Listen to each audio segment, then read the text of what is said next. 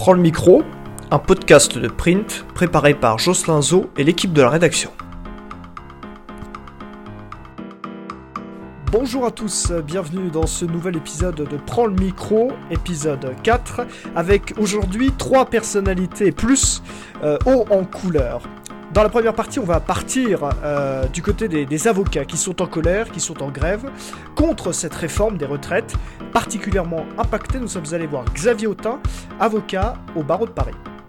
Dans la deuxième partie, c'est Ariane Chemin que nous sommes allés voir à Couture-sur-Garonne, grande figure du journaliste, grande femme du Monde, le journal. Euh, elle forme un duo avec euh, Raphaël Baquet et c'est elle qui sont encore dernièrement derrière les révélations sur l'affaire Piotr Pawlenski dans le monde. Alors ses envies, ses envies de sujet, nous sommes allés la voir pour lui poser toutes ces questions. Et puis dans la dernière partie, c'est une petite pépite que nous vous proposons à La Rochelle euh, début septembre avec l'équipe de Demain nous appartient, une interview pur jus, sans montage et qui va vous faire sourire sans doute, même si vous ne regardez pas Demain nous appartient.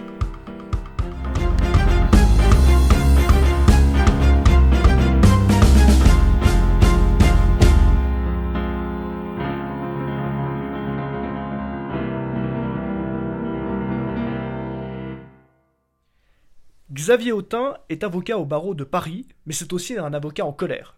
Comme ses collègues, il dénonce une réforme des retraites mal préparée pour leur profession d'avocat et une réforme injuste. Pourtant, les avocats sont toujours perçus comme des nantis. Alors, est-ce vraiment le cas? Pourquoi sont-ils perçus comme cela? Et pourquoi la réforme est-elle si injuste? Pour les avocats Nous avons essayé de faire de la pédagogie avec Xavier Autain, et pour cela, nous sommes allés directement dans son cabinet à Paris.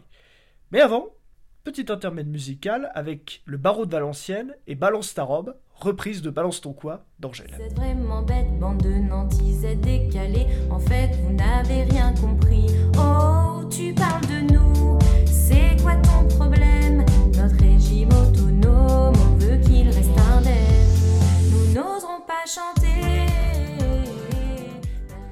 Bonjour Maître Autain. Bonjour. Vous êtes euh, avocat au barreau de Paris, euh, vous êtes aussi membre du Conseil national du barreau.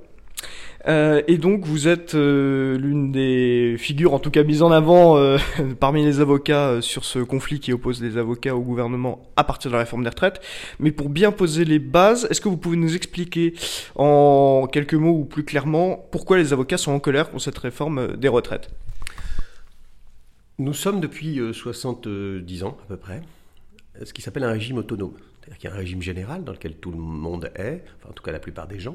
Dans ce régime général, il y a des régimes spéciaux liés à la particularité des métiers. Hein, quand vous êtes cheminot, c'est pas la même chose que quand vous travaillez dans un bureau. Quand vous êtes policier, c'est pas la même chose que si vous êtes gardien de square. Donc ces régimes sont spéciaux et nous, nous un régime autonome. Régime autonome, ça veut dire que on se finance nous-mêmes, qu'on ne demande rien à l'État, qu'on gère nous-mêmes toutes nos retraites, nos cotisations, comme les retraites qui sont versées aux retraités. Et nous sommes, il y a un certain nombre de professions qui sont autonomes, mais des professions qui sont totalement autonomes, et sur le régime de base, c'est-à-dire ce que tout le monde a, et sur les régimes complémentaires, c'est-à-dire ce qu'on peut choisir, nous sommes les seuls à être totalement autonomes de cette manière-là. Nous sommes la seule profession libérale, en tout cas, à être totalement autonome. Le gouvernement nous dit, je vais faire un projet de, réforme où, où, ce sera l'universel, c'est-à-dire où tout le monde sera dans le même pot, pourquoi pas? La difficulté, c'est que cela engendre une augmentation considérable de nos droits à retraite, de nos cotisations retraite. Euh, on passe de 14% de nos rémunérations à 28% de nos, rémunérations, ça c'est la première chose. Alors le gouvernement nous dit je vais l'aménager, mais ça c'est un autre débat. Et puis on va voir baisser nos droits à retraite. C'est-à-dire qu'on va payer plus de cotisations, mais recevoir moins de droits à retraite. Et nous avons constitué pendant euh, les 30 dernières années des réserves pour justement pouvoir payer les retraites dans l'hypothèse où notre démographie ne serait pas la même. Nous avons une démographie qui est très favorable. Aujourd'hui, la démographie, elle est de, euh, dans le régime général, 1,8 actifs pour un retraité. Nous, on est à plus de 4 actifs pour un retraité. Et donc, nous avons constitué des réserves, mais à côté de ces réserves, nous avons participé à la solidarité. On verse entre 80 et 100 millions d'euros par an aux autres régimes. Alors en fait, on ne le verse pas au régime général, ah. on le verse aux autres régimes. Euh, les premiers bénéficiaires sont les agriculteurs. Le régime général verse, par exemple, euh, euh, aussi aux agriculteurs, parce que c'est une question de péréquation. Mais donc nous participons à la solidarité, nous ne coûtons rien, nous nous gérons tout seuls, nous avons une égalité homme-femme sur le régime de base, ce que le gouvernement dit vouloir construire, donc nous avons quelque chose qui marche très bien, qui est en autonomie. C'est aussi lié à l'indépendance des avocats. Un avocat, pour être un bon avocat, il doit être libre, indépendant, et moi je rajoute souvent compétent. Parce qu'il doit pouvoir travailler sans qu'on puisse faire pression sur lui de quelconque manière, car le seul intérêt qu'il défend, c'est celui de son client cette augmentation, cette négation de notre indépendance, cette augmentation, cette baisse de nos revenus font que euh, nous, souhaitions, nous ne souhaitions pas participer à ce, système universel et continuer euh, la solidarité qui est la nôtre, solidarité qui s'exprime aussi par l'aide juridictionnelle, c'est-à-dire l'aide euh, quasi gratuite aux plus démunis. Et le gouvernement ne nous entend pas.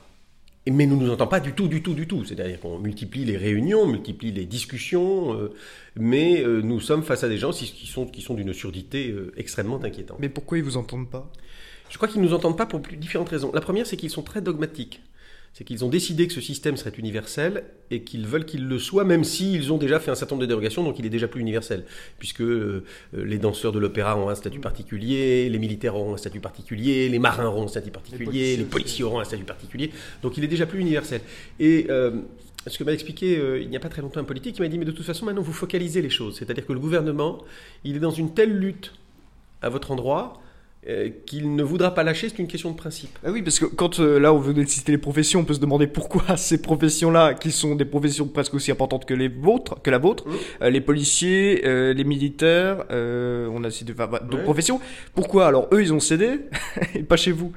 Alors, je pense qu'il y a des effets, des effets d'annonce, c'est-à-dire que quand, on, quand on dit à l'opéra vous pouvez, vous aurez un régime particulier, ça concerne quelques centaines de mmh. personnes.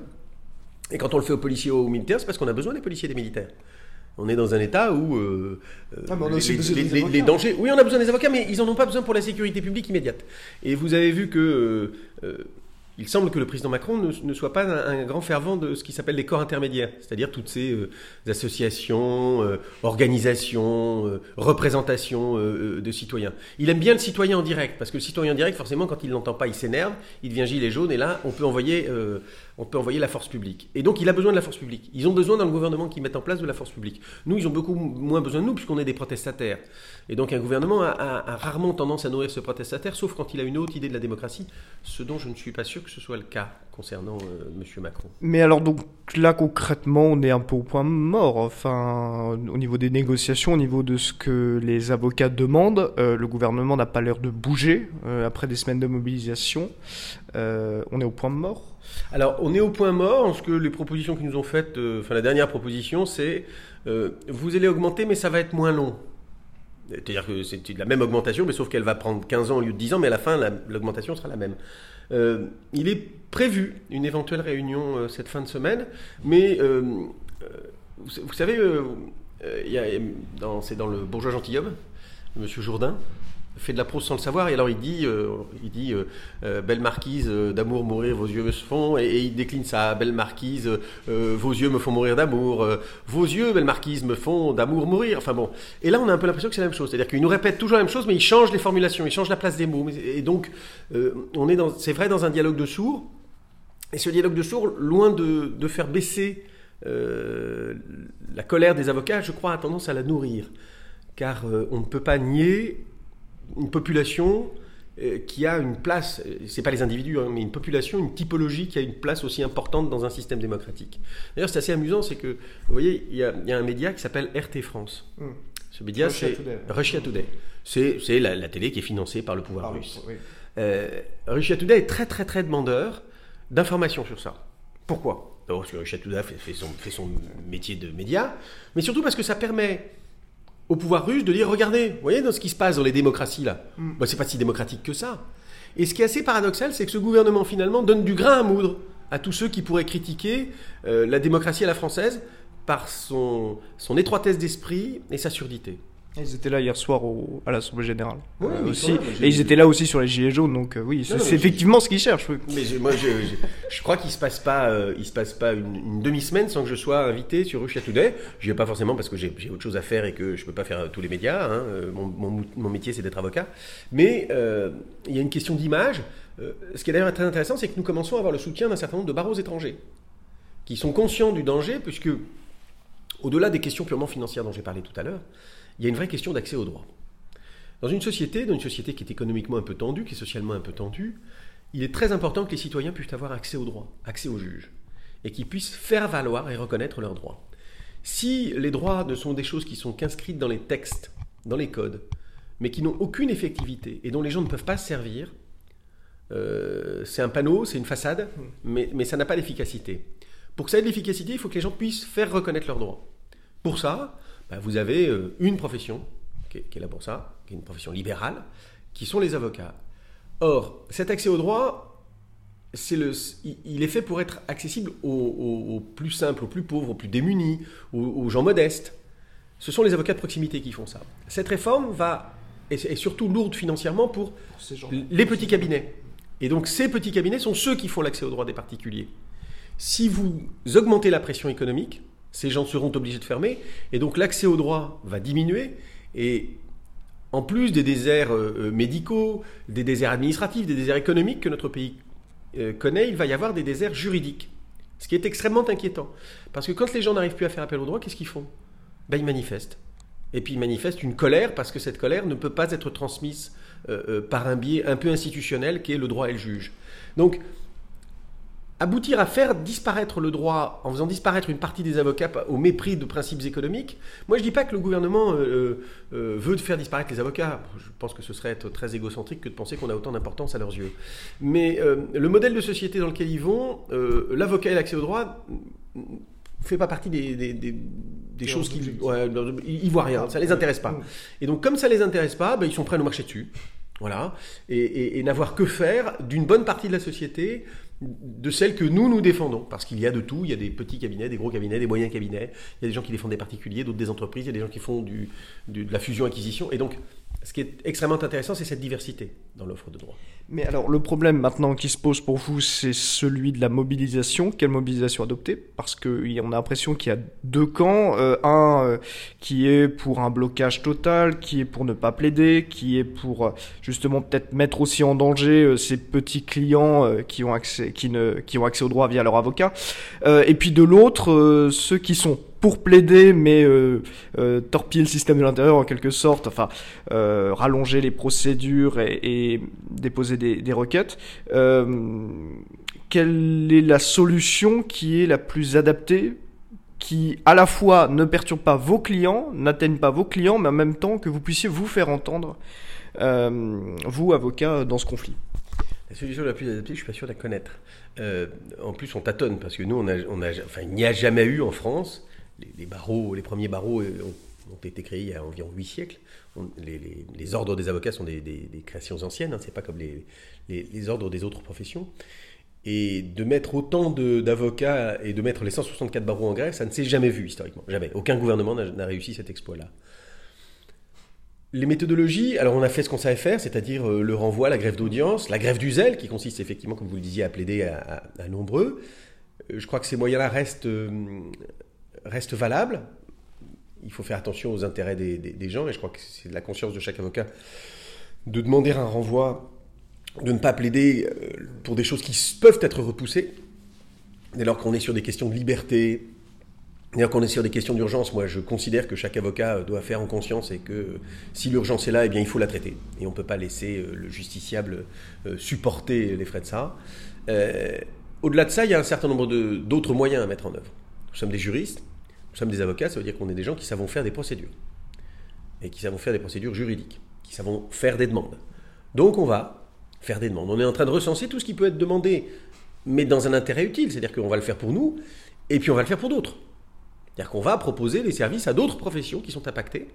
On va, euh, va s'occuper de certains, certains corps euh, euh, médicaux euh, et on va aller vers eux en leur disant Ok, très bien, tiens, euh, il y a ça qui marche pas. Vous voyez, par exemple, il y a un certain nombre, je- j'y pense comme ça, il y a des infirmières. Les infirmières ont des problèmes pour les heures supplémentaires.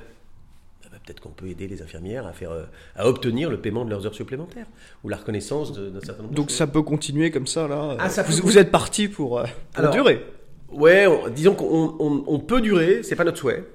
Euh, Mais s'il le faut, vous le ferez.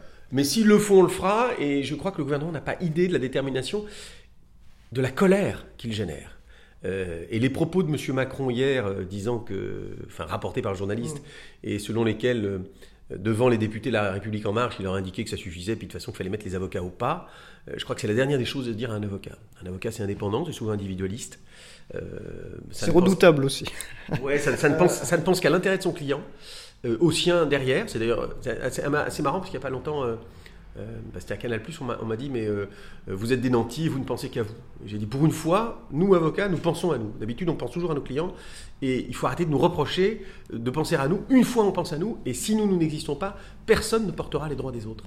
Et nous sommes le porte-voix des autres. Donc quand le porte-voix disparaît à un moment donné, les autres sont muets. Euh, on est déterminé, je crois. Et si des, des, blocages, des grèves d'audience ne durent pas, je crois que tout le reste pourra durer longtemps. Et je ne suis pas sûr que le, gouvernement fait un bon pari, parce que pour le reste, nous pouvons être euh, beaucoup plus gênants, finalement, que pour les grèves d'audience. Nous pouvons faire beaucoup plus de mal à ce gouvernement, et sur des fondements qui sont extrêmement juridiques, tout à fait légaux et absolument incontestables. Car nous sommes avant tout des gens du droit. Donc on n'ira pas, euh, on n'ira pas brûler des choses, on n'ira pas détruire des choses. On fera notre métier, euh, à des endroits où on l'avait pas fait forcément parce qu'on avait peut-être euh, un peu de pudeur, un peu de respect, un peu de timidité. Je crois que la timidité va cesser. Et puis alors après, il y, a, un autre aspect qui est assez intéressant, c'est que je pense que la majorité des avocats ont voté Macron. Euh, et qu'un bon nombre d'avocats étaient euh, macronistes parce que l'espèce de liberté que, mm. que, véhiculait M. Macron était assez, assez, assez proche du, du, libéralisme dans lequel les avocats exercent. Je pense qu'il a perdu 99% de son électorat avocat et nous sommes, nous sommes des vigies et des distributeurs de bonnes paroles. Euh, on a un côté prosélyte. Euh, alors c'est pas une menace, hein, parce que de toute façon, euh, je crois qu'il se fiche de la réalité des situations, il n'est que dans son monde, mais ça va être compliqué. Je pense que ça va être compliqué pour le gouvernement. Pour terminer, le, barreau de Valenciennes a fait une reprise de Balance ton quoi de Angèle. Ils ont fait Balance ta robe. Euh, à un moment dans la chanson, ils ont écrit euh, Un jour, Nicole nous fera des bisous. Est-ce que un jour, Nicole vous, sera, enfin en tout cas, sera plus Nicole Belloubet sera plus reconnaissante euh, vis-à-vis des avocats qu'elle l'est aujourd'hui, avec ses propos notamment sur la réforme va se faire. Elle se fera, quoi qu'il arrive. Moi, je crois pas. Je crois que Madame Belloubet n'est absolument pas consciente de ce qu'est la profession d'avocat. Elle, en ignore tout. Vous savez, c'était assez intéressant. Euh, Monsieur Castaner a été le premier à défendre les policiers et à dire effectivement c'est compliqué. Euh, Monsieur Blanquer défend les enseignants en disant oui, il faut mieux les payer. Et, chaque ministre défend les professions qui lui sont euh, rattachées institutionnellement. La seule qui l'a pas fait, c'est Madame Belloubet. On est 70 000, on génère entre, entre 30 et 50 000 emplois, donc on est 120 000 personnes. Euh, les, libéraux, on est 1 million, les indépendants, au total, on est 2 millions, on génère 1 million d'emplois, donc c'est 3 millions d'individus euh, qui indirectement euh, pestent et ne veulent pas de ce système. Et on a un gouvernement qui dit rien. Donc Madame Belloubet, je ne suis pas sûr qu'elle voudra nous faire des, bisous à un moment donné. Je suis pas sûr qu'on voudra lui en faire non plus. Merci beaucoup.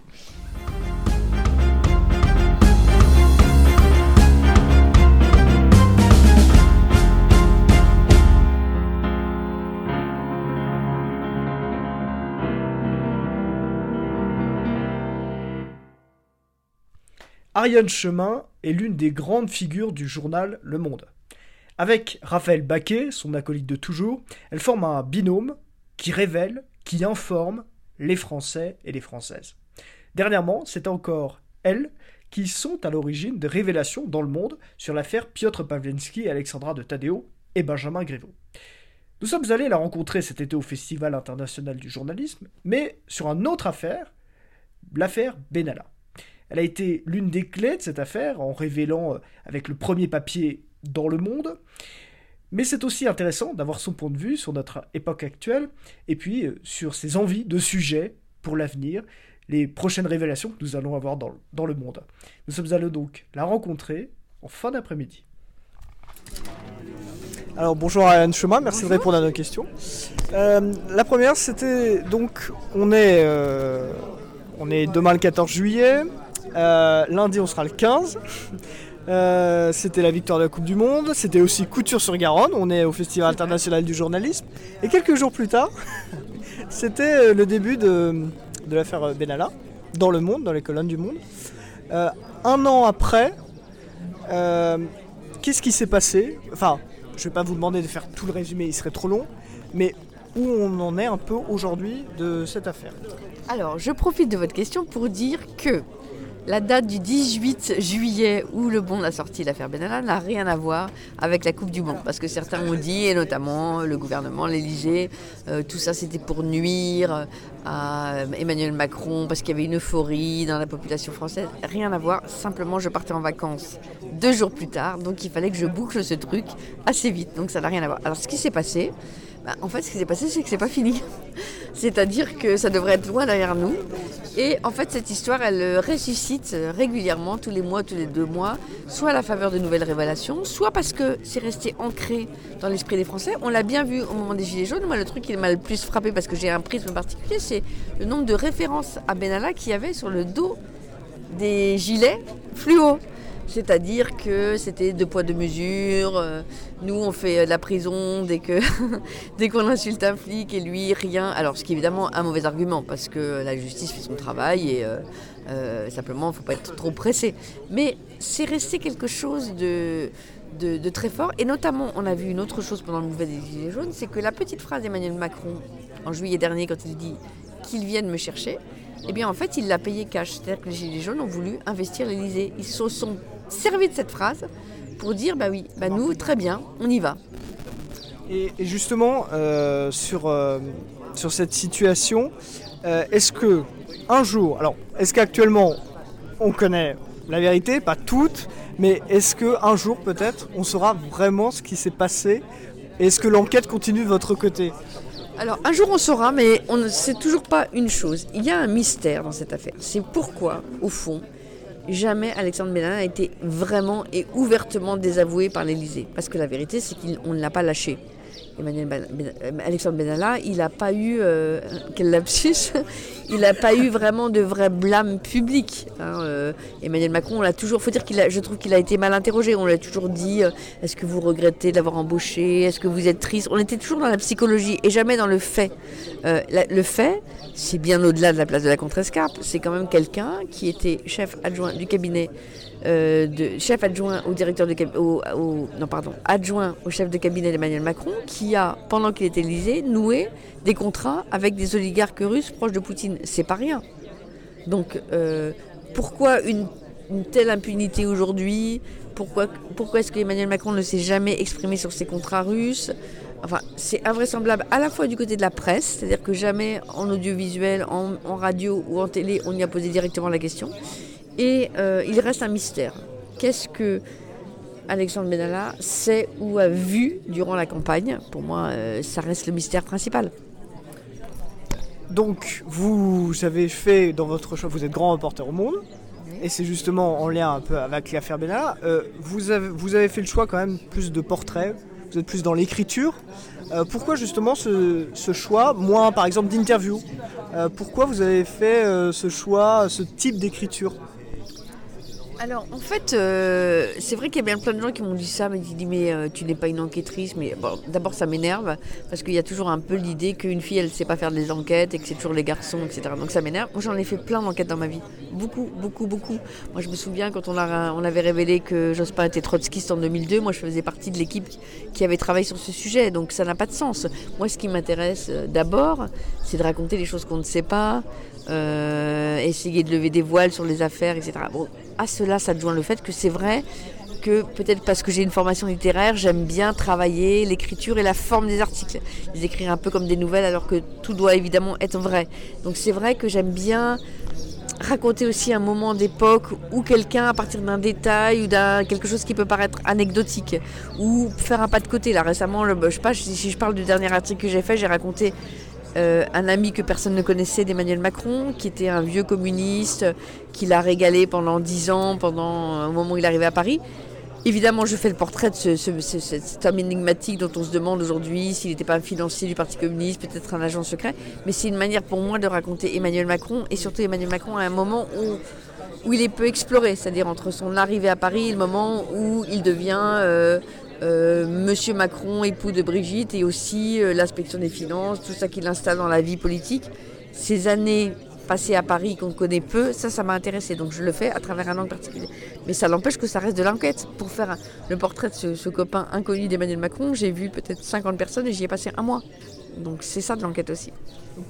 Pour vous, il n'y a pas eu d'avant et d'après 2017, d'avant et d'après mai 2017, l'élection d'Emmanuel Macron qui a quand même bouleversé le, le champ politique et qui a même chez certains journalistes déstabilisé parce que la plupart des contacts n'existaient plus. Euh, vous, ça vous a, vous êtes toujours resté. Je pense que, pense, je pense que ça n'a rien changé. Je pense que les politiques, les présidents de la République ont toujours été plus ou moins difficiles à raconter. Hollande, c'était facile parce qu'il adorait les journalistes. Chirac, c'était très difficile.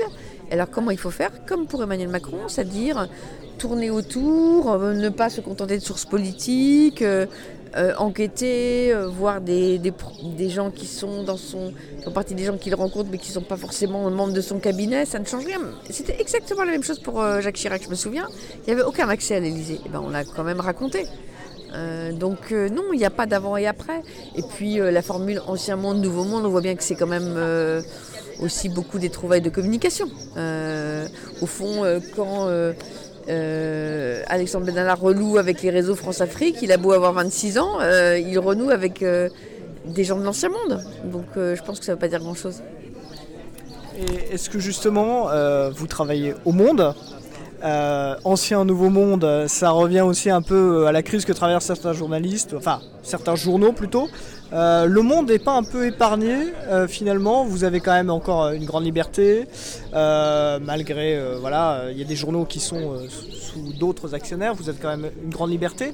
Et puis surtout, vous vous êtes un peu épargné par la crise parce que le Monde reste le journal de référence. Vous, de votre point de vue là, de ces dernières années au Monde et de la crise qui est traversée par la presse. Alors, il y a une accélération, il s'est passé dans le domaine du journalisme et de la presse une accélération inouï. C'est-à-dire qu'en 3-4 ans, on s'est beaucoup plus interrogé que euh, pendant 20 ans. Donc ça c'est vrai. S'il y a une rupture pour moi, c'est pas l'élection d'Emmanuel Macron, c'est ce qui se passe dans la presse aujourd'hui. C'est-à-dire avec les rachats, avec les, doutes qui saisissent toute la société française, qui ne croient plus euh, euh, aux médias mainstream comme ils disent, qui se disent anti-système. J'ai jamais vu d'évolution aussi rapide, c'est-à-dire le doute qui saisit les gens, d'une manière générale d'ailleurs c'est-à-dire la fin du rationnel. Quand vous ne croyez plus au vaccin, eh bien vous ne croyez plus non plus à la vraie information. Ça participe du même mouvement. Donc il s'est passé quelque chose d'extrêmement rapide, d'extrêmement intéressant, qui nous remet tous en cause euh, régulièrement.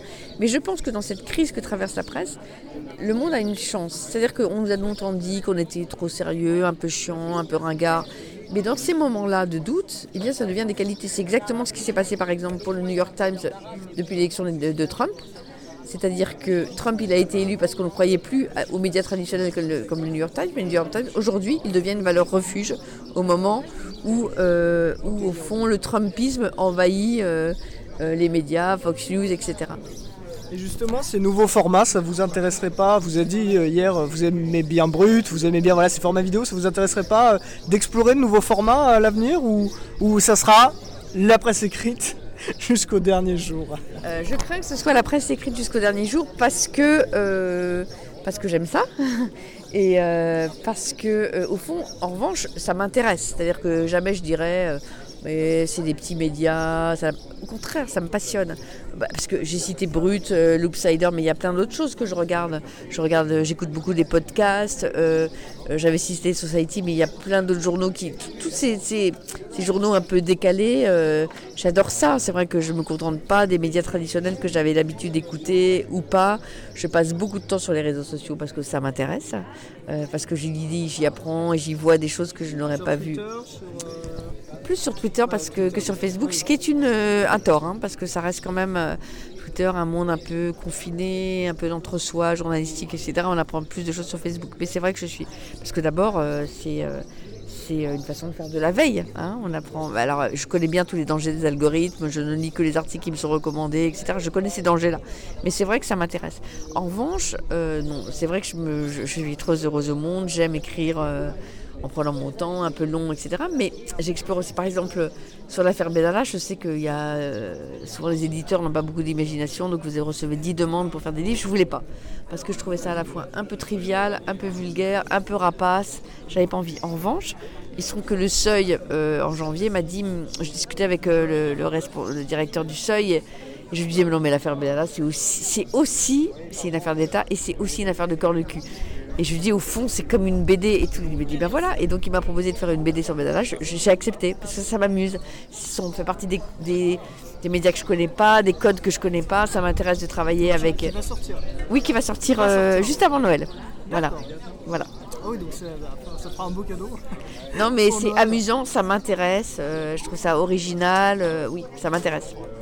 D'accord. Et vos projets sinon pour la rentrée, vos enquêtes, euh, vos livres avec euh, Raphaël Baquet euh, Euh, non, mais j'ai pas de livre prévu avec Raphaël, mais. euh, Là vous tra- vous avez pas de livre de prévu Non, mais si vous me demandez, non, le monde. Et puis, s'il y a un personnage qui m'intéresse, oui, c'est Emmanuel Macron. Je le trouve mystérieux, donc il m'intéresse. Ça m'intéresse. Vous n'avez pas encore percé tous les secrets, tous les mystères Bah, euh, non, mais je, je suis mm, pas forcément la mieux placée pour les percer, parce que je ne veux pas dire que j'ai beaucoup de- d'excellentes relations. Enfin, je le vois jamais. Mais il m'intéresse parce que. euh, parce que je trouve que c'est un des moments politiques les plus intéressants qu'on ait vécu depuis euh, peut-être je dois dire que le quinquennat Hollande m'a pas tellement intéressé. Sarkozy, ça m'a intéressé, mais je l'ai pris sous un autre biais. J'avais fait un livre sur euh, Patrick Buisson parce que je trouve qu'il raconte une, quelque chose d'une époque où tout d'un coup on a vu l'extrême droite s'infiltrer au cœur du pouvoir, pervertir des cerveaux et des esprits. Ça, ça m'a intéressé. Emmanuel Macron, je ne sais pas encore par quel biais j'aimerais euh, l'explorer, mais il m'intéresse.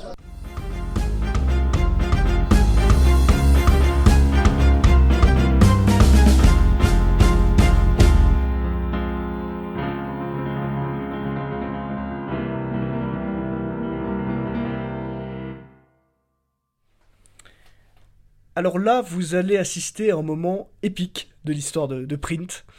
Un moment dont on se souviendra euh, peut-être euh, longtemps. Euh, une interview qui restera, celle des, acteurs de Demain nous appartient. Nous, avions rendez-vous avec eux cet été au Festival de la fiction de La Rochelle. Sauf que, eh bien, on s'est trompé d'une heure. D'une heure dans le rendez-vous. Et nous sommes arrivés quelques minutes avant leur départ du train. Une interview express, un bon coup de stress, et des comédiens qui étaient plus détendus après le passage de nos collègues et amis des autres médias, et ben ça donne ça.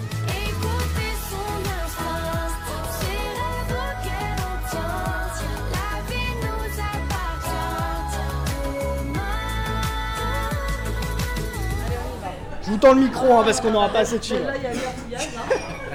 Il est pas branché. Non, non, mais celui-ci c'est normal, c'est du décor. en fait. Il y a que le petit, il y a que un petit qui marche sur les iPhones.